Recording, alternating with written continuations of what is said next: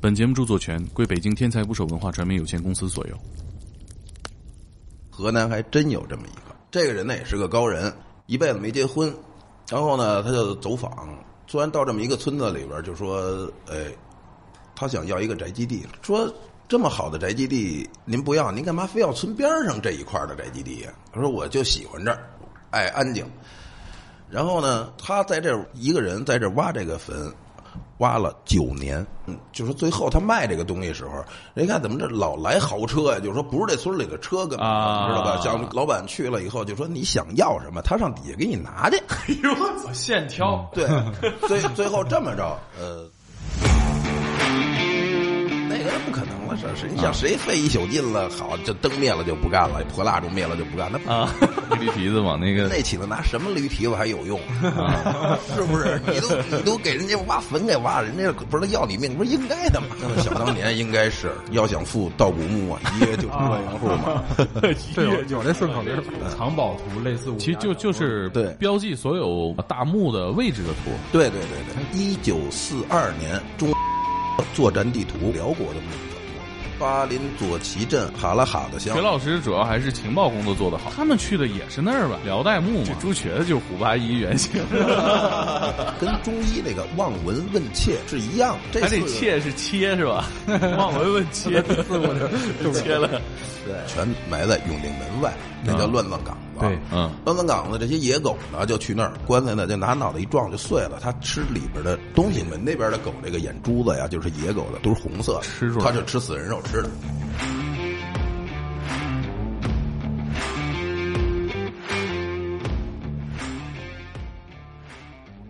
请订阅我的喜马拉雅，拜托了。今天来的朋友是巴金大哥，职 业在古玩城开店，开店多年，认识了一些真正的盗墓圈的大佬。对对对对对对，你在古玩城买什么呢？呃，卖那个工艺品，工艺品，在古玩城买工 艺品，对对你这是卖卖卖当代货， 对对对对，工艺品，工艺品，工艺品。工商局上面写着工艺品是吧？， 对对对，实际卖什么呀？反正还是工艺品。 实际也是看工艺哪品。个年代做的工艺品，老老工艺 品对对对，也属于工艺品嘛。啊，那肯定得属于呃，嗯，守法公民啊。对对对，巴金大哥是怎么接触上盗墓这个圈儿的？过去啊，在咱们潘家园啊，有就是摆地摊儿。最早时候呢，就是我们呢，就是也喜欢这些东西，老常去呢，就有一些摆长摊儿的摊主呢，就是常在河边走是吧？啊，对对对，鞋没湿，没不不是，咱们不干这，就是喜欢喜欢嗯。然后呢，老摆长摊儿，就老接触呢，就偶尔就大家聊两句，一来二去的就认识了一个，就是一个河南的一个老爷子啊，河南这方面算是全国领先省份吗？他最领先了，独独领一枝花了。属于宗派呃，这老爷子呢姓朱，然后呢叫朱瘸子。啊，哎这哦朱听瘸子听着是工 商是吧？这是哪年一听就是工商哪年的事儿九十年代末了，就九八年、九九年那样吧，啊那也有年头了，啊对对对二十多年了，对，嗯，那九十年代末期那些东西都在大柳树呢，可能是 吧？哦大柳大柳树卖的，对，因为咱们做的这个就是他们这个做的这行呢，就是古董和瓷器。因为但是咱们呢，虽然说做新瓷器，但是对这些老瓷器呢，就是感情也非常浓厚。它的烧制过程啊，它的颜色呀，翠毛蓝呀，官窑的苏麻离青，呃，还有出口瓷、海外瓷、宫廷造办处的瓷，呃，这些东西呢，就是非常非常经典，非常非常吸引人的。所以咱们对对它的感情是特别特别浓厚、特别特别深厚的这种。观众不想听这 个，不是？你就是讲讲你跟那个朱瘸子认识的经历就 行。对对对对 对，这是朱老爷子的事儿，啊，盗墓圈儿自己怎么称呼啊？这职业就是干活儿干活儿，啊干活对儿对，暗语行是吧？暗语按语对行里边的人一说干活儿去了，哎，干活儿呗，干做活儿做大活儿，做活儿做大活儿，对对对，大活儿和普通的活儿有什么区别程？度叫大伙儿？就得说是带带三合土、带防盗层、带青石板，嗯，相当有见识的叫大活儿。那这种其实就是属于呃墓这个级别了，是吧？没有这么对，规格因为这个坟是坟，墓是墓，陵是陵，老百姓的有呢这讲究啊对对对，老百姓的呢叫坟，为什么叫坟呢？你看它是一个土字儿，土包子，呃，土包子叫啊坟啊然后就是说这些级别比较高的、有建制的，就说这个达官显贵的嗯呢叫墓，因为它墓呢就是那意思有屋子了，已经是，啊，哎，所以那字儿长得也像个模子啊，对，它是有屋子的，所以叫墓。嗯，然后呢，陵呢就是王侯一级的了，就是王，只有王才能称为陵。陵呢，你看它这个土就比较高，就是这“陵啊”这个字儿，就是它这个建制就是比较高，按王侯的建制的。就是嗯，你比如像武则天的这个乾陵，基本就是一座山嘛。对对对，武则天乾陵就在前线，基本上这个阳间和阴间是一套系统，对从这个但只不过它的它的陵在底下是它在活着时候一个微缩景观，现在咱们来说就现代化叫微缩景观，嗯哦实际上底下呢呃是一样的就所以说，这个做大活儿就是得至少是墓这一级别的。啊，对对对对对。北京一带多嘛？清朝的非常多，山里边吧，就是石景山这一带，这个光他这个就说这个皇家脉、皇家龙脉里边埋着有建制的王爷，就是八十一个。哎，这公主坟就是咱们那地名，那是那公主是坟、真有公主王一坟儿，呃八王坟，那是指的是这个吗？呃，对对对，是指就是这个指啊对对对对对，明清以前，他的所有的朝都嗯都在那个河南和这个陕西。对，十三朝古都洛阳嘛。对对对，嗯，我听说当地这个地底下都挖通了，都快。那么想当年应该是要想富盗古墓啊，一 跃就成万元户啊嘛。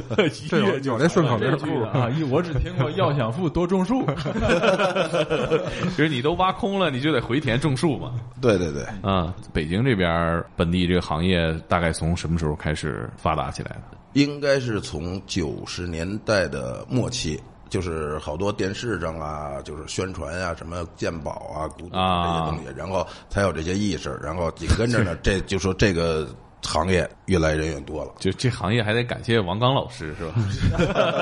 他老砸你说我呢，说到这个朱老爷子这儿，啊就是一来二去呢，就熟了呢。以后呢，就说，哎，经常上家里边啊，小酌一下什么的呢。哎，咱们就感觉反正有意无意的，他那儿老有点就是这个，因为咱们也稍微懂一点这东西，全是、哎这些出土的这些瓷器就是巴金哥一看说你这玩意儿可不像假的呀， 啊，对对对，全是真玩意儿啊，朱老爷子是河南的呃，河南的，老北漂了。啊，对对对对对，嗯，可能在河南行业比较饱和了哈。有句话叫“十木九空”是吧？对实木九空，都挖差不多了，对对对。就是到北京来开发新的市场了。等于而且那边儿现在，呃，他那边文物打击的也是非常非常厉害的，因为那边文物大省嘛，相当重视嘛。因为那边出了只要出了地下出土的，那全是最起码能过上国家级的保护的。所以，当时北京这方面打击的不严哈，嗯，当年还好吧，九几年一来二去的，他那儿也有几个朋友，然后呢，就有一个叫老四的，跟他关系呢走的比较近。盗墓的。当时是咱们是不知道啊，当时那他怎么给你介绍呢？他是干嘛的？就是朋友啊，朋友啊但是就是潜移默示嘛，就说肯定都是古玩行里的朋友嘛，啊是吧？他不可能他是做古玩的，他是刷厕所，他俩走不到一块儿嗯去， 是 不是？啊嗯他那时候也那老四在也在潘家园摆摊儿啊，呃，老四不在潘家园摆摊儿，啊嗯就是老是白天去，反正晚上就找不着找不着他人了。一来二去熟了以后呢，晚上呢就是那时候主要咱们呃开一好点儿的车，啊什么车？奔驰 S 五百八斤车，啊，对我的车，嗯怎么挣钱啊干这个？呃，不是干这个挣的，卖古玩儿，卖虎虎头奔啊，那时候是啊呃，不是不是那个那时候已经是叠奔了。嗯啊啊啊啊！ 你卖工艺品挣的是吧？对对对对对对对。嗯然后老呢老四管你借车呀？呃不是借车，他因为这车咱不可能借，他要借车就借人呗，是不是？这这车怎么借出去？然后呢，就是后来呢，就是一来就熟了嘛，就说晚上呢，说你在家干嘛呢？我说没事儿，他说走，咱们去兜兜风去。他说也没坐过你这车，这么好啊的车，去遛个弯儿。哎，遛弯儿去的就老奔这些山比较高、林比较茂的地方遛弯儿，你知道吧？你这偏僻的地方，对对对对的。八斤大哥说 半夜旅游郊区 这这是要抢我车呀，还怎么着？然后呢，就是经常呢，就是还停在边上，让我在边上等会儿。他们说啊下下去逛逛，哎，下去逛逛，说你这个哎走这山道也不方便，说你在车里等着我们吧，不就？他实际上他们是去踩点儿，朱学子跟我说，哎，哎，啊就是最后说，就是确实是去踩点儿去了。说因为什么呢？就是他们开小面呀、次点儿的车，人就注意了，说你开这车，啊容易到底被盯上。这对太太像犯罪团伙了。对，深山老林里你干嘛去呀？嗯是吧？对你开这车去，就是一般人以为这不可能是干坏事儿的人，是吧？山上有搞对别象去墅吧，是吧？ 嗯对对对对 对。后来才明白，啊，这伙人是这个朱瘸子徒弟，嗯，好朋友不算是徒弟，老四他们多大年纪那时候？呃，那时候也就是四十岁左右吧， 40岁左右对对正当正年。当壮年，对对对对对，但后来什么时候发现他们是盗墓去了？是被公安机关处理了。你才你才知道这肯定有后怕。 哎呀，不是你，你想想那个那个那个巴金大哥跟董哥是怎么认识的，是 吧？而我们这友谊是 是是闪着光芒的友谊啊！春节的春 节啊啊，不是那个办案过程当中认识的，不是不 是不是不是不是啊，被判了的那个你才知道他们是坐实了呗，等于说啊，对，判了坐实了是怎么回事儿呢？是呃就是有一天啊，挺突然的，下午两三点给我打了一电话，说你在哪儿呢？我说家门口呢。他说你找我喝点酒来吧。我说这点儿喝什么酒？他说呃，岁数也大了，然后去医院了，然后呢检查出来呢可能是绝症了吧，应该是，说也准备回老家了。说呢今天呢就是准备跟你告别告别酒了，就是哎，咱们一块啊儿要撤了，对对对对，去了以后呢，他就跟我，就是我们俩就喝酒嘛，哎，干一辈子这行了，按这老百姓话说，其实也缺阴德了，呃，得了绝症了，跟我聊了，就说这我跟你今天啊，就说咱们彻底的好好聊聊这个行里边的所有的传承，所有的规矩。不管以后说怎么地，有人问起来，还有人知道，哎，让大家了解。对把对巴金大哥当天才捕手编辑了。 就那那那歌怎么着？这小朋友，你是否有很多问 号？ 啊？有很多问号，他为什么跟你说这事儿啊？ 山里面的高人，是啊，对对对遇到高人之后，高人要挂了，高人得跟年轻的这个小伙子得传承一下。对对对对就对是剑剑宗这一套东西，你不学就就没人学了啊。对，风清扬哈遇上了令狐冲，对，我们就就喝酒嘛，就聊嘛。呃，咱们先从他就是干这个，就是这回这活儿，这个事儿报了啊，新闻报了。对对对这对北京这个公安机关也是非常给力哈。对对对，因为当时呢，他们呢是拿着一张图，呃，什么图啊？呃就大概是那么个图吧。 啊， 藏宝图类似武其实侠就小就说是对标记所有呃大墓的位置的图，对对对对，哎这这图是他们自己画的还是哪儿来的？呃，不是，这是图这个不太方便说啊。嗨，那既然说到这儿了，他这个就问题是不大吧？那这个历史它真是实存在啊。嗯对历史真实，它是一九四二年中华民国作战地图。哦，国民党做的，国民党的作战地图，对对对，他的作战地图呢，为什么把这些东西都标的清清楚楚的？是因为他要作战时候，他的人员关配到他的，就是说所有的山，就是这个山文地理文化，他都都得必须了解了。他他得挖呀。呃，不是他打，他 是他是打仗不是他这个跟跟曹操这部队是不是性质差不多呀？边呃边边打边 挖。 对呀、不断补充这个资金啊。对，应那该时候那个时候还抗日哈，应该是主要是四二年上是是任是看嗯着上任，对。然后呢，是因为这张图你见着这图了？当时确实是看见了。怎么说呢？后来这老爷子呀，把这张图拿出来了。 哎，你你有没有怀疑是假的？当时呃，没有，因为他这不到最后了，他不可能再蒙你这个没有意义了，已经嗯是不是？他又不是说想卖给你， 或者是吧？ 啊、关键当时国民党部队谁把这玩意儿弄丢了？这他妈是不是得枪毙了？我估 计还流失民间吧？啊啊！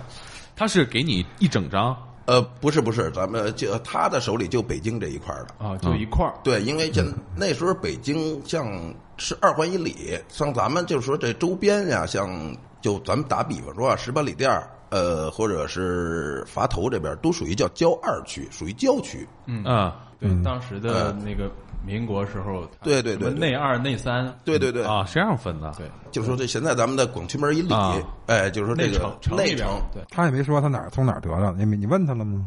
这东西没有问出路的。啊，啊，不太好是吧？对对对对对，嗯，因为人家给你拿出来看，已经很信任你了。你古要董再问人行买卖好像也不问出处哈。对，最忌讳的是这些东西。巴金大哥看的时候赶紧记， 挨个儿记。嗯 哦过目不忘，就是那个黄老邪他媳妇儿是吧？回去赶紧写，默写一遍。对，当时是晚上就去了，去了以后，后来呢，就是他跟我讲了，就最后就因为我们喝的酒可能也喝多了点儿，他就有什么说什么了。啊，一共去了是四个人，嗯，呃，在石景山某某寺，然后呢，是个寺庙坟是在寺庙的后边儿啊啊，不是在寺里边儿啊。啊，这寺是什么历史啊？这寺是隋朝建的，哦北京两大名寺嘛，法源寺、法海寺呃，它法海俩寺齐名。哦，那后边葬的是谁呀？葬了很多很多的呃这个啊，这是个王侯将是相个点儿啊，呃，算算是一个贵族的墓地了吧？那一片风水好呗。对牧风区，用现在的话说叫牧区。对对对，有 有明朝的呀，有清朝的呀，盗墓圈经常到这一片儿，啊，对，那块儿叫莫市口嘛。就按这图找过去了。对对对对对，去了以后呢，四个人嘛，当时到那儿，因为这个东西它也标的不是说特别特别准。本身这个老四呢，他呢也会看一点风水，是肯定是这些东西是要具备的。嗯，然后呢，到那儿呢，山山上转了转吧，然后就看呢那儿有一个，就是这块地方比较明显的有几棵柏树，嗯，松柏冢累累嘛，对，上去一看呢，就这块儿有，然后呢，他们就是用咱们比较专业的术语，就是碳纤，碳铅、对洛阳铲、不是不是，是那棍儿，那个对，往里在扎那个往棍里儿，叫签子，对，签子、跟那个什么什么样儿的签子？钢筋。不是钢筋，它是弹簧钢，哦是做弹簧用的那种钢，啊，才能就是做出这种签子来。这个形儿是什么样的前面就跟一枣核似的，焊出一个，它焊出一个小节儿来，啊？哦就是好往出带这个土，啊，要把土带出来。对，嗯，然后呢，那多粗啊？大概有咱们这个烟这么粗吧，中差不多就这个跟烟吧咱小时候那个捅煤球那个哎火筷子那么粗，对对筷对子，对对对叫火对，筷子。嗯，多长？短的一米八，长的两米两米五左右吧。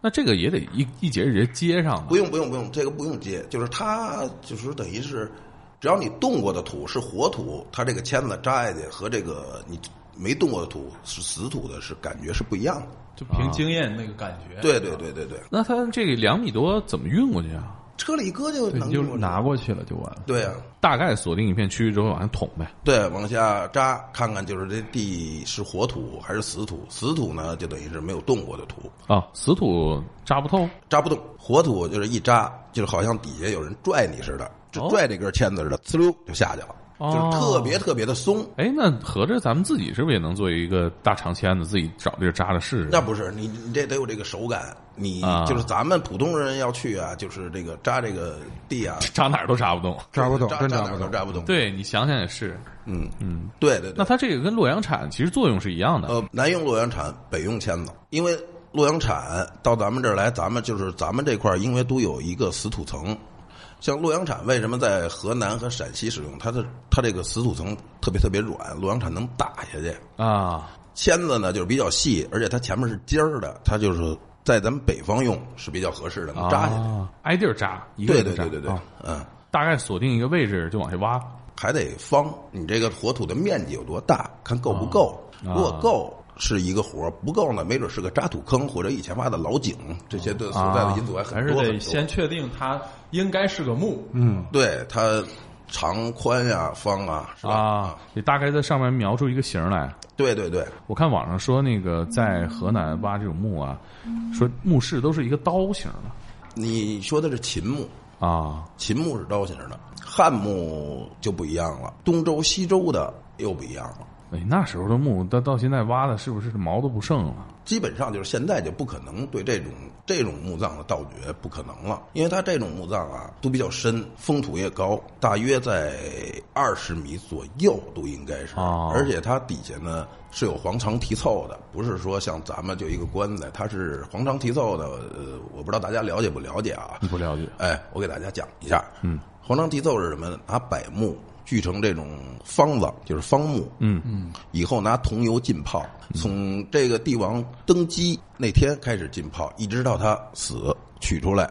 他的墓室所有修好了以后，外边这种是属于是防盗层、防水、防盗，你这种东西是锯锯不开、打打不开的。那那就这要皇帝这个登基完了俩月死了，这个东西好像还没盘出来呢，也是吧？ 对，这个也泡不出来哈。不是，那你就等等晚点再葬 啊他你俩意思，他是修这墓是需要多少年的？他嗯是当时是帝呃王死了，就说去，就说帝王没完没了以后，是他是有享太庙的，嗯，是专门停尸用的。啊，你看你说这个问题，人也考虑过也，考虑对到对对死得早了，先不埋，确实没修完呢。对，嗯他得修啊，我看网上有说那种，就是说还浇筑铁水的那是唐墓了。浇筑铁水这个是乾陵，啊，就是武则天的墓嘛。对对对，它是一个槽，一个石头有一个石槽，一个石头有一个石槽，然后最后搭上以后呢，就是压死了，压死了以后，它在这些缝隙里边再灌注铁水。啊，就跟那个马完砖往上抹水泥似的。对对对，灌完了以后呢，上边要灌三合土，它这个是防潮，防潮防盗。这个怎么防盗啊？它是它它是软硬兼施这么一种东西，就是你砸它，它不会一块儿一块儿掉，你就说你用啊它就是一个眼儿啊，哎，它永远不会说大面积的炸开。不不会像裂不像会断石头那种是吧？有对韧性你。下几个钉儿，石头直接就碎了。对，那个不会，永远不会。啊，明清的墓有没有什么特殊的这个防盗手法？明清的墓基本上就没有了，最多就是三合土、王侯将相一级别的呢，就是青石条。是不是跟文化有关系吗？就他们其实对墓葬这一块儿没有以前的人那么重视。因为没有那么大国力了，就是你看唐朝的话，都是依山开陵，就是把整个石头山砸开。有钱没钱，他那个气魄、那个想象，他是嗯有局限的。对对对，国库人家讲话呢，咱家也不是没这条件儿，你心里想着这个，你嗯对这个想象力肯定是受这贫穷这个贫穷程度限制。到明清时候，那个修花园的钱 怕还是不够，所以就是修这个可能没那么讲究哈。对对对，那你们当时去这个不是嗨？他们他们他们他们他们当时去这个法海寺，他是当时属于是当时嘛，就深夜嘛，他们到那儿这个柏树林子里找啊，嗯，大概有四十分钟到一小时那个样子吧，就扎着这种防盗层了，十条。扎着以后呢，就确定位置嘛，确定位置就往下挖嘛啊，把这些就是它这个浮土，就是上面这个土，土挖开以后呢，它底下还有一层就是这种碎瓦呀什么的，就是啊，防盗似的。然后这个东西能起到啥防盗作用啊？就比如你挖了一锹以后，它旁边小碎瓦，它想往这儿堆积，啊，你得就等于是哦，就跟那碎石子儿似的。对对对对铲一铲子花又填上了。对，非常非常费劲。啊，嗯，哎，当时挖的时候有什么特别的吗？我们看电视里边儿不照电影里说的那么玄武奇神啊，什么鸡鸣灯灭不下去还得飞一下，是吧？对 那个那一打开棺材看 Angelababy，啊，那个是不可能的事儿。谁你啊想谁费一宿劲了，好这灯灭了就不干了，破蜡烛灭了就不干，那不可能啊，是不是？啊，嗯，就是多多大件放一个洞啊？啊，它不是洞，它是石板，石板打开里边就是棺椁了。没有墓室啊它这个级别还不够墓室，啊因为啊这个是一个。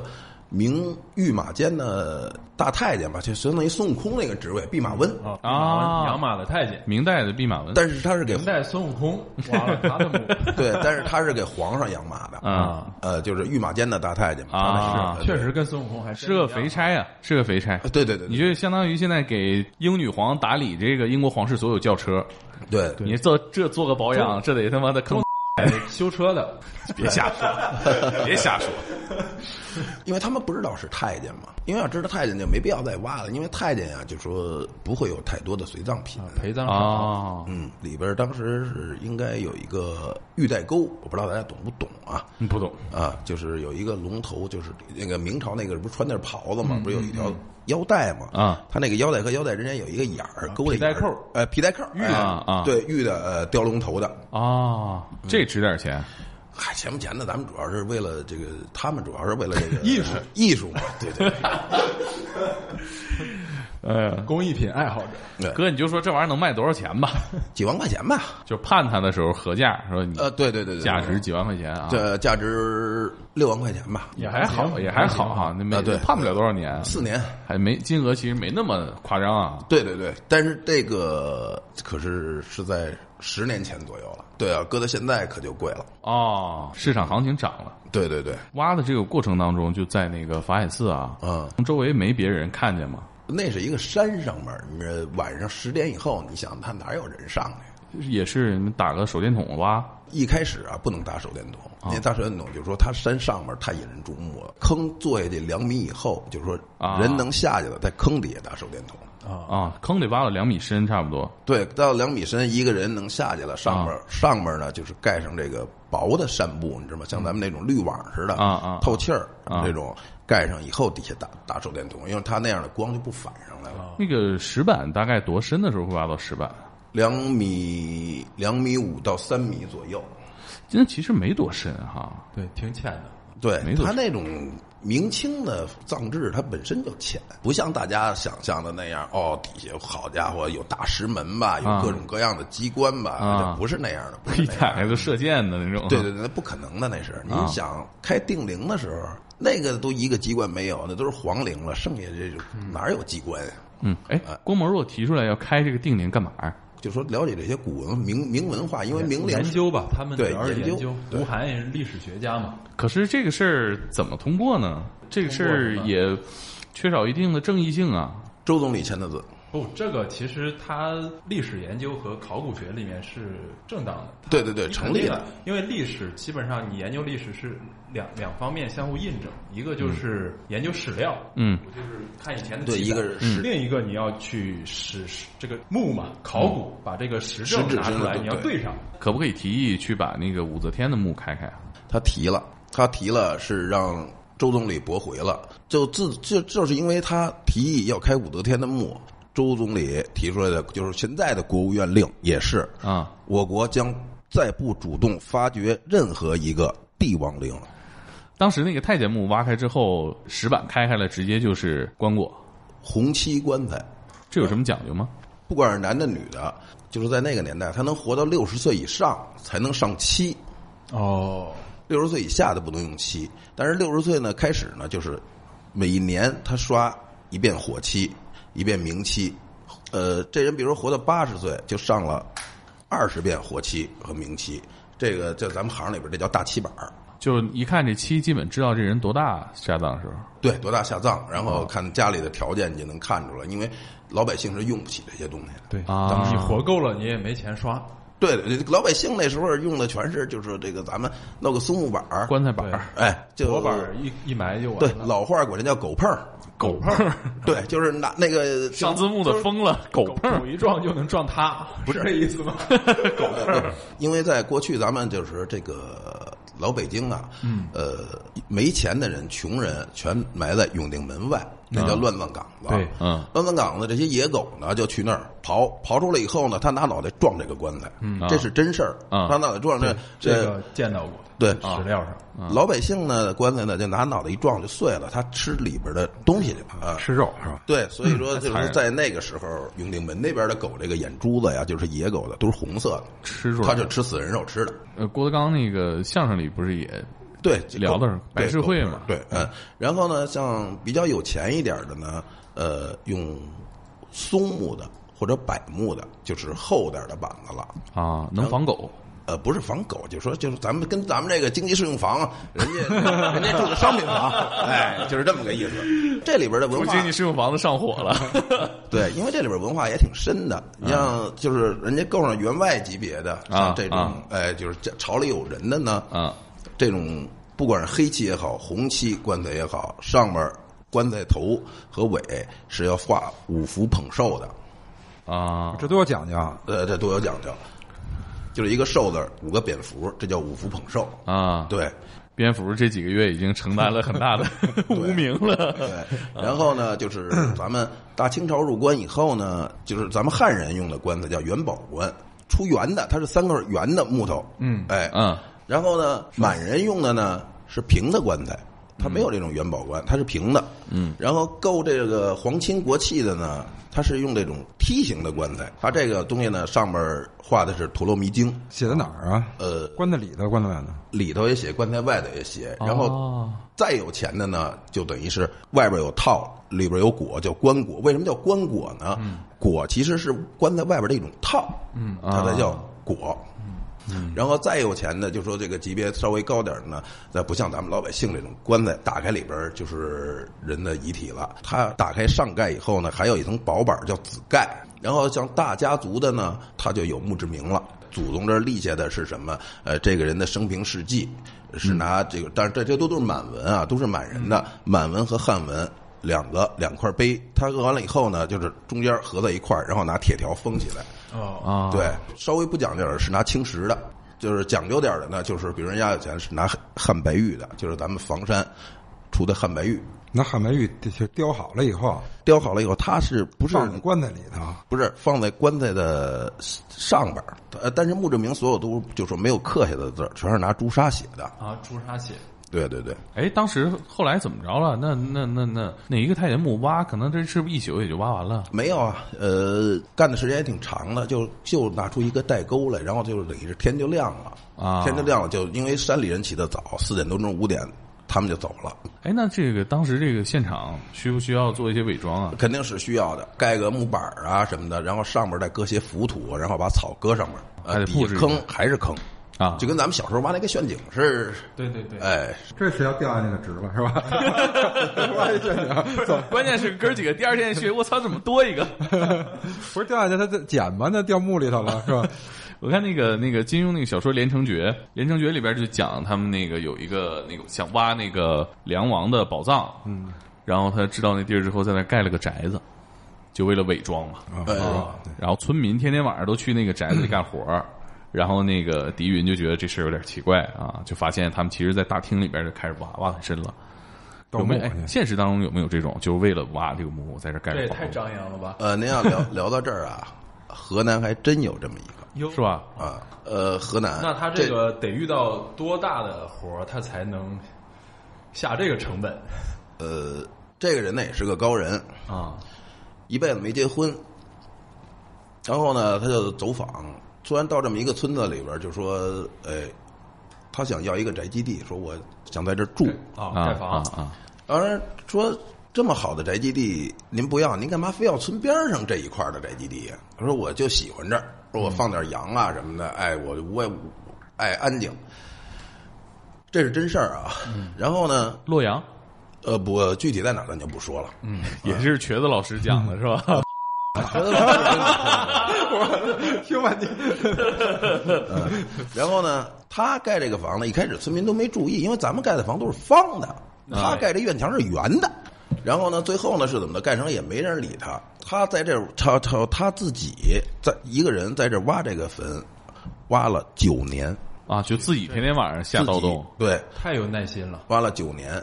最后是怎么回事儿呢？就说，哎，人家一看怎么，就说最后他卖这个东西时候，人家看怎么这老来豪车呀、就说不是这村里的车，根本、啊知道吧？像各他是别人到他那儿买，对不是他出去。 哎这这属于什么啊？自产自销，前店后厂最后就这这些，就说这个文物这帮老板去了以后，就说你想要什么，他上底下给你拿去。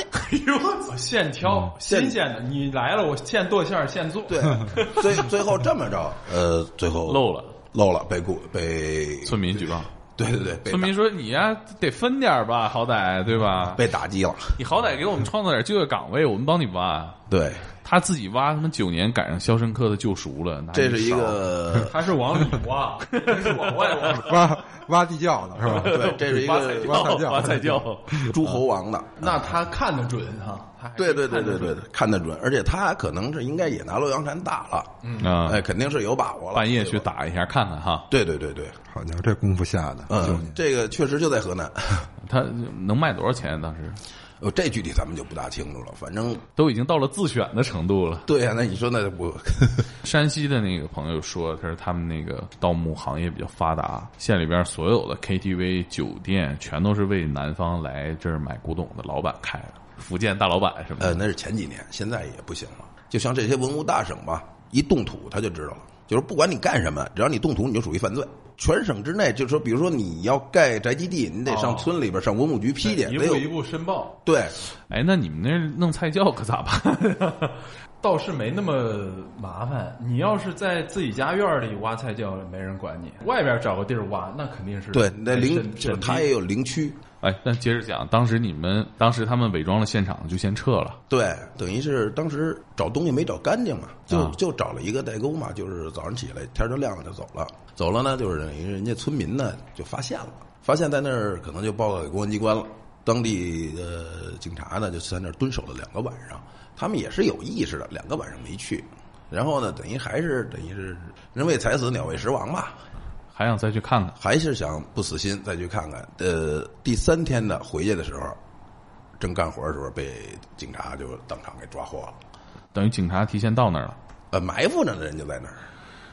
董哥，这埋伏的活儿也挺辛苦啊。天天晚上去呗。那关键那周围地方没遮没挡的，是，嗯，怪黑的，你不能开灯。不用开灯啊，他拿那个望远镜，就是夜视仪，你来人人家看见了啊啊啊啊，不用开灯。但就老四就落网了，他们那个团伙吧，出来了转行了。呃，出来都转行了，也就不干这行了。反正通过政府的教育，也都学好了。 在古玩市场，一般遇到真东西，你们怎么收啊？怎么砍价啊？这东西啊怎么说呢？您要在古玩这行里边儿，就说您待时间长，你就明白了。你要是去的不认识的人，你是不会看见真东西的。啊哦，其实他就是行内在在转这东西，是吧？对，，行内在转，没有说比如我敲门去，我说你给我拿点古董看看，人直接没给有我，就没有啊对对我们做工艺品的，没有古董，啊？那怎么才能有什么行话没有啊？什么话都不管用。就是这就是通过就是等于一个，它是专门就是一个交易的圈儿。不认识的人是不行你不能的。贸然的就买卖，你得先进去，进这圈里，对对对，有人介绍呗。对他都得了解你是怎么回事儿了，但是我可以带东西去卖给你是吧？不收。不收。啊，也不收。这个谁知道你真假的，是吧？不公安是真假是不是我肯的定嗯意思，你这个人是干嘛的？对对是吧啊对对对，真假的东西我们肯定是眼能看出来的。但是你就说你，比如说你这个瓷器值十万，你告诉我一万，我也不要，因为哪行有哪行的规矩。就是这个行业啊，就是怎么说呢？就他们可能更了解，就因为他们这古玩行，就是你我买假了，或者或者说我买的是仿品，这个报案都受理不了。自己认了呗。嗯对，这呃，个不会有的，因为你就说，如果你就说情况，你真报警了啊啊，那无所谓了，这个人这样。但是整个北京市所有卖古玩行的，不会再跟你有任何接触，那你就是算在这个行业里被开除了。你就是嗯违反规则了，自古至今讲的就是什么？你买假了，你买你吃亏吃亏在眼睛上了，看走眼了。看走眼，嗯打眼打眼了是吧？对打打眼了。啊打眼了，跟人家没有一毛钱关系。这个不会像咱们买其他东西签个合同哈，对就哪哪那哪这年个的因为这些古董你没法签合同，你从我店里拿走了，你拿回来了，我知道是不是我那样东西。对你要拿仿的嗯嗯没法来说找我呢，出门儿就这好像是不存在退货的哈。呃，不可能有退货的。呃，他就是他还是看自己的眼力啊，看自己眼力，嗯，嗯，那什么人买这些东西啊？还是收藏的吧，还爱好是收藏爱好者吧，没有法律风险吗？人家家里摆一个什么东西，你也没有任何理由说你这东西啊来对源怎么回事儿，对对是不是盗文物？不是你，说也没有用啊，因为他、因为说白了，这个本身这事主是死人呐、嗯那我这是传世的啊，我们家祖宗传的，你这说哪儿都没。除非你这个过程中违反了法律，他诈骗了。这行最爱出问题的就是第一手干活的，哦，这东西只要抓到现场，就算现行，现抓行现行了。对。但是这文物出没出土可能看出来，是不是出土的东西可能看出来。可是这东西您出土了，它都洗了。您专家来了，你这是出土的，那我这就不是出土的。你从哪儿出的？您告诉我，是不是？嗯，哎，嗯嗯，你爸爸他是你爷爷的，他他说不出来。但是他还是就是必须是他追这里头的文物，他肯定是要给你全这人全弄啊过来对就所以嗯就是他目得到一定级别了，是吧？就是这文物局他妈报案了。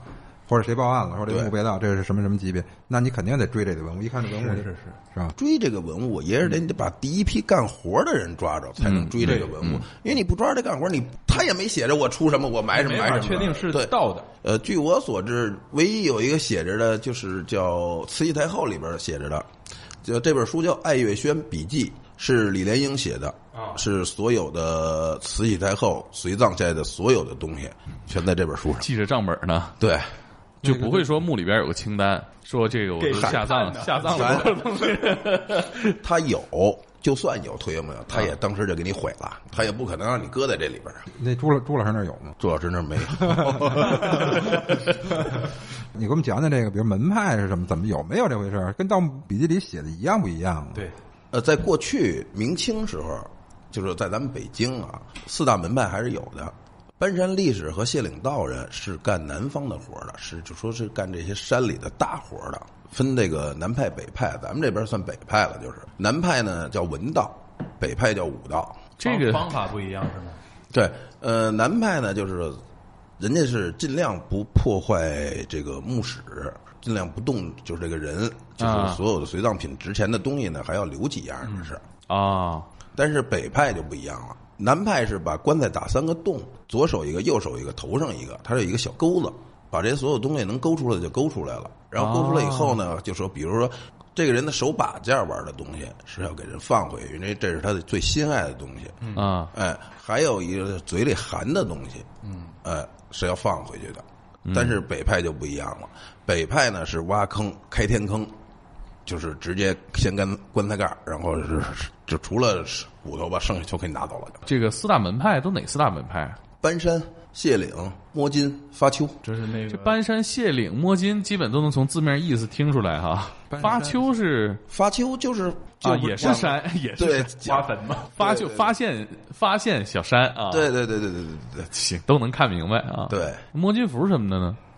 摸金符是有的，呃，摸金符是他就是说那个那意思就是让你比较幸运能挖着，就说呃有金银财宝的这些人家，啊，嗯吉祥物呢是吧？哎，吉祥物是一个，不是说是一个 祈祷， 对对对对对对对，真实的是穿山甲做的呃，穿山甲的爪子，啊你见过吗？呃，见过。呃，摸金符上面是银做的，反正有，反正具体那什么字儿咱就看不清就不明白了。反正有有六个字儿，那黑驴蹄子什么的，这个真有吗？没有没 有，我看《盗墓笔记》里面的黑驴蹄子往那个是吧粽子嘴里一塞啊实际上真那起子拿什么驴蹄子还有用，啊 是不是？你都你都给人家挖坟给挖，人家不是要你命，不是应该的吗？ 找坟的时候，他是有什么工具或者是有经验？怎么说呢？这种窗户纸一捅就破了。啊你要会看风水，有就在这儿呢，没有就是没有。因为以前的人也是按风水来选的坟，嗯，所以现在也能按风水找着，是这个意思吗。对呀、他们开车转也会看风水啊，他们都嗯，就上昌平那片转去是吧？对石景山啊，像什么香山啊，咱这边啊，哎，这边比较多。那这个行业它有没有神，就是行业神的那种？比如说我这就个也求是吧个有对求个良心安稳一的般一。般很多行业它都会有，呃像民国有什么这挑行水啊挑粪都还有 呢这行有拜曹操的啊有拜这个温悔的啊，他们是盗墓的祖宗嘛。哎，就那天我看了一个那个纪录片儿，叫《海昏侯》，海昏侯啊啊，他是直接在那个棺椁上锯出，把这个拿一电锯嗯，锯出来，锯出一个这个方块儿，再锯锯下一块儿。您说的那个啊就是现在的了，嗯呃，跟这个南派北派没有任何关系了。那不是道，那是那 是那挖个掘。他们用的现在用的什嗯么？他就干这的电锯不是定向爆破，定向爆破拿塑料袋儿往里灌，灌完了底下呢搁一个毛巾，这个炸炸完了以后，正好这个炸坑出来是一个人能下去的，而且不出土，他他妈一把土挤到旁边去了，啊，然后下去以后他再打这洞。因为他挖，他不可能直着下去挖，因为这个海昏侯，呃的主棺室离地面是二十二米，嗯，哦这么深啊！对，哦，这已经现在这个行业已经不分南北派了哈。对对对，因为这些有定向爆破之后，就从民国以后吧，基本上这些派就没有什么传承了。因为民国时候啊，呃，像这些军阀大战嘛，就是比较乱嘛，就是反正逮着就干呗，那你没法讲这规矩了。反正这因为过去他为什么要讲规矩？偷分掘墓过去是斩立决的，大清朝这个所所有历朝历代偷分掘墓是斩立决的，他所以那时候要讲规矩，现在也没规矩可讲了。钱钱就是规矩。对，但是也没有什么鸡什么鸡鸣不到坟啊，点根蜡烛啊，这个是没有。就是说小说里边杜撰的一些东西，就是下去之前，先脚上点个蜡烛，对对对灭了就得撤。对，给大家既制造一些那个神秘色彩。那会有那种说底下氧气不足这种现象吗？有是肯定有，但是这种活儿咱们基本上一辈子是碰不见的，因为这种活儿是特别特别大的活儿了，相当大的活儿了。啊，等于说基本上大部分就是盗墓的从业者，就是像这种派其人实这个行业呀，不像大家说的那么就是神秘，实际上就是挖个坑，把棺材搁进去就完事儿了。你要说就什么墓道啊这些东西，呃，怎么叫挖一坑把棺材搁进去啊？就挖一坑把龟搁那埋上，搁一坟头就完了。说葬这个部分啊，对对对，就葬的时候对 是吧？啊呃，很少很少说像有什么墓室啊、墓道啊这些东西，很少很少很少有。啊，盗墓这一块儿基本上就是找着了，挖开了，拿走，填上啊。，对对对对对，特别特别神秘，不会的。都什么样人干这个呀？咱们北京北京没有干这个的，以前 呢？北京没敢。以前也都是河南人来上咱们这儿嗯干，咱们北京当地人没有干这个。哎，为啥呢？这个不是本地人更了解吗？没这技术是吧？他不知道在哪儿的东西的，嗯，都啊你不知也道不在知道在什么地哪儿儿啊啊。对，河南人会找，人家也能吃苦。嗯，这东西不是说天天晚上，好家伙，一天晚上挖一大金镯子，那他妈谁都去了，是不是？ 不是一个撞运的活儿，你对得慢慢的积累经验。对，不是说每一单下去了上来了都是他妈家财万贯、飞黄腾达，也都是几万块钱。你干一百个活儿，没准儿出一个几万块钱的。过去不管到什么时候，他也是有钱人多，呃，不是有钱人少，穷人多。一般正常都能挖出啥来呀、正常就俩仨铜钱儿到头了。所以说，不照这个想象中这个，这或者是书上写的呀，下去就炒，我的妈，后半辈子就够了，连个都不会的，不会的。弄出一一摞刀币是吧？那嗯那不直接会那人穷人的墓你弄他干嘛呀？那他在他地们弄他干嘛呀那？他在地底下埋着，你也不知道他是穷人还是有钱人，啊还， 看不见呀。嗯，就得挨个打开了拍看是吧？打开对了看，，山西的、河南的干这个很多，也就是村民。像那边干这个的，就说像河南啊、陕西啊、山西啊，那边出的全是青铜器多的，它出来一样，它就是它就够用了，它就够使了。这能就说说白了，咱们的话那就能那值值很钱啊就值钱了。哎，青铜器那东西大概什么价位啊？呃，青铜器咱们不敢说，因为这现在就是太严了。青铜器只要你沾这行，倒腾这东西，逮着就基本上就枪毙了。不用让你说真的，大概这东西啥区间呢？比如我出一套编钟啥的，刀币哦那就没无价了吧？那深了，你自你都国博了级别，啊， 你自己开个博物嗯啊馆。也是哈。对，青铜器出来就是重器了，国之重器了。朱朱瘸子老师是什么时候入行的？他应该是混迹江湖已久，呃，我只是问了他，他这腿是怎么瘸的？这个还是很重要的人生人生 经历。啊对，那是早在八八十年代末九十年代初了。他去的是咱们林东，内蒙林东巴林左旗，然后呢那儿呢是辽太族也辽宝鸡辽国的墓比较多。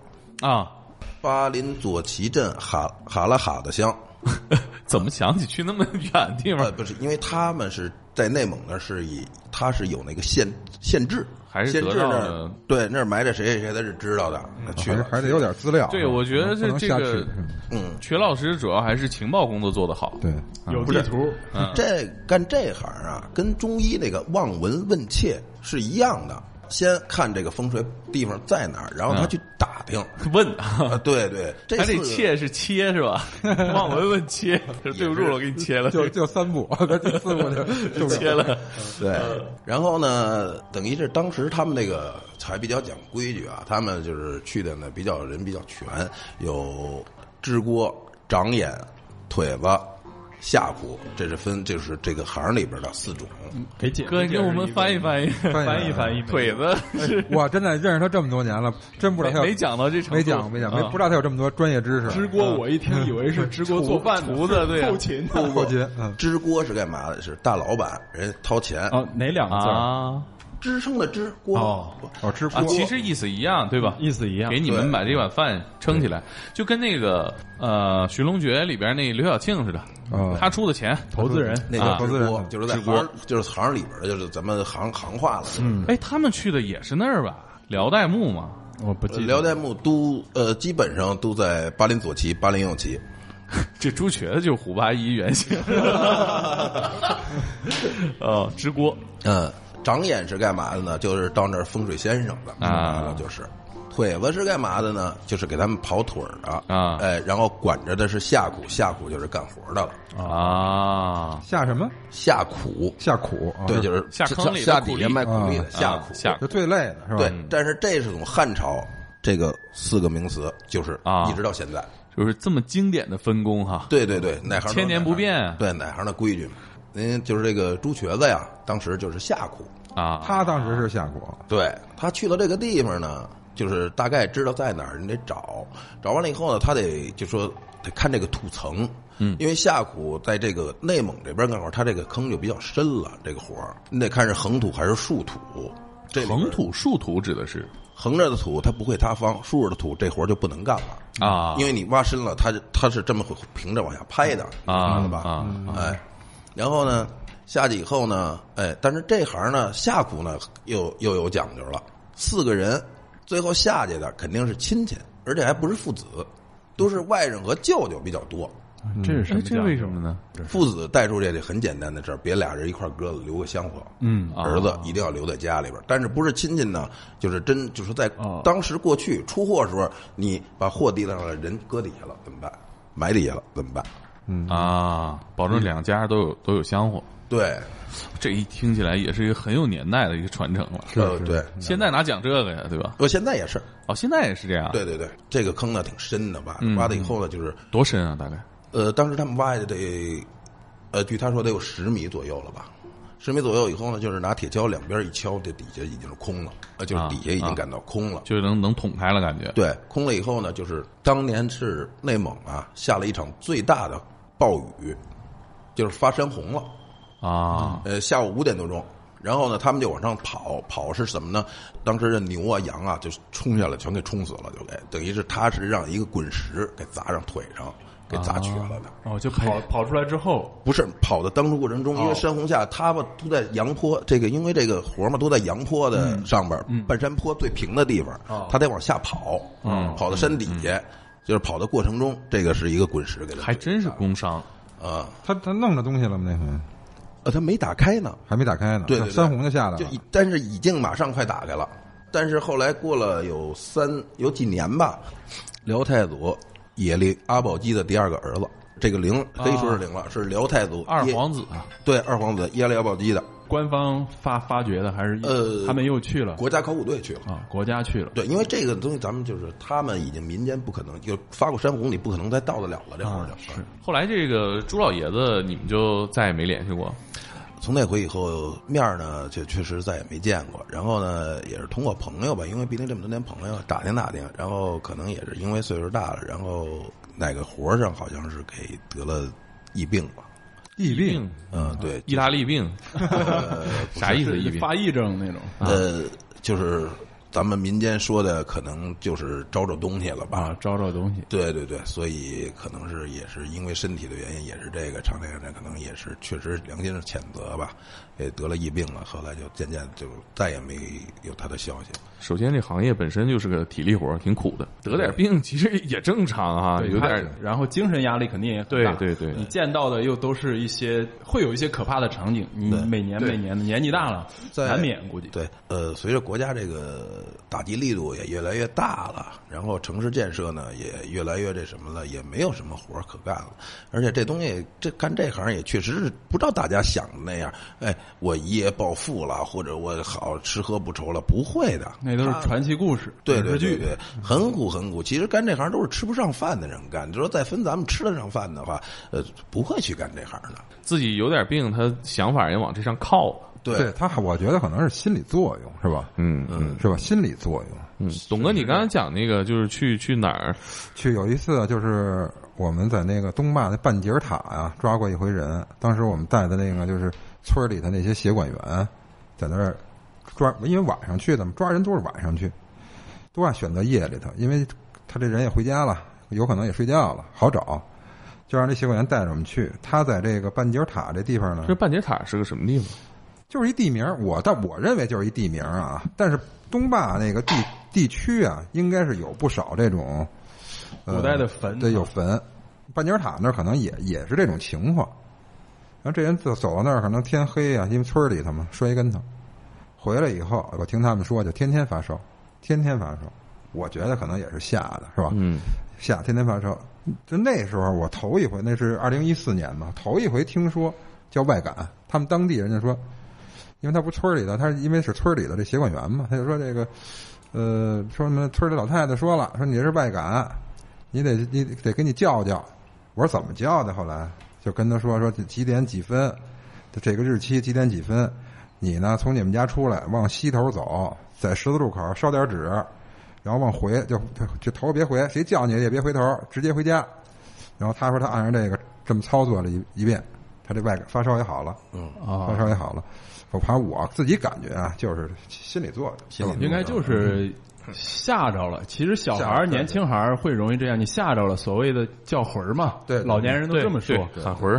嗯，其实这这个民间传说也很多啊，而且就是他也需要自己心理上过得去。有的时候，盗墓这个行业是不是经常会面对这种心理压力？啊他是不是也得做点什么呀？肯定有心理压力，但是没跟你说嘛，还是都是被生活所迫。他他他不干这，他吃不上饭了，是是，这个对我觉得是很实实在的，很很实在。嗯，刚才那个巴金大哥不说到那个永定门外嘛？民国的时候，其实那个时候我看那个民国的资料，很多案子就是民国时期北京犯罪的一一大类就是盗墓。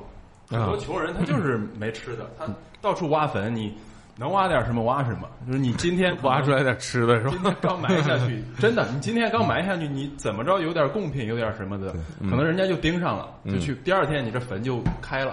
嗯，就是我确实看过那个，比如说清明节过了啊，嗯，墓地专门是有这个收鸡的，就是附近的村民啊，你就不是供很多活鸡嘛，你前脚供啊，第二天都给你收走了。嗯因为你看我接触这行也二十多年了吧，还没有听说过一个就是因为干这行而大富大贵了的，没有一个。就大家以为 发家致富道路多，这条最快，结果反而是一种这个侥幸心理，那种想一夜暴富的心理。对其实挣钱的方法很多，我觉得这个也起到一定警示作用哈。对，这不个过别干这 个。对，你这这这真不像你想那么挣钱。 对大家怎么说呢？对这行呢，呃，有兴趣、神秘感是肯定都有的。嗯，但是呢，就说大家了解了解，听听哎，故事可以对，听听故事，感感兴趣，哎，嗯，这是胡八一很帅哈，在辽代墓里是吧？是吧？对啪啪一顿翻跟头，人 家对。不过实际现实情况当中是瘸 了。啊，按现实来说呢，还是奉劝大家天道酬勤吧，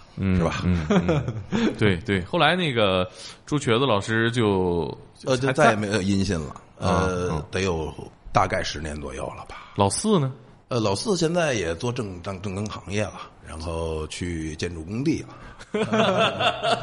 把这个 原原来的这个一些经验也能也算用得上 啊。对对 对，呃，对对对这个也确实是这个公安机关力度摆在这儿哈。对嗯，所以这个行业其实至少在北京一带吧，算是消亡了。对，基本上算是消亡。第一是公安技术打，第二呢，就说还是那句话，随着城市建设，现在哪哪都是楼房，因为北京的都地挖完了基本上都被动过了。你们嗯这行基本上就有墓的也被这个房地产商给挖了，基本上就是六号线是吧？其实，对。嗯，那这个巴金大哥这个工艺品交易行业有没有受影响啊？工艺品现在也不行了，就是嗯，因为现在可能都是全民经济不行了吧？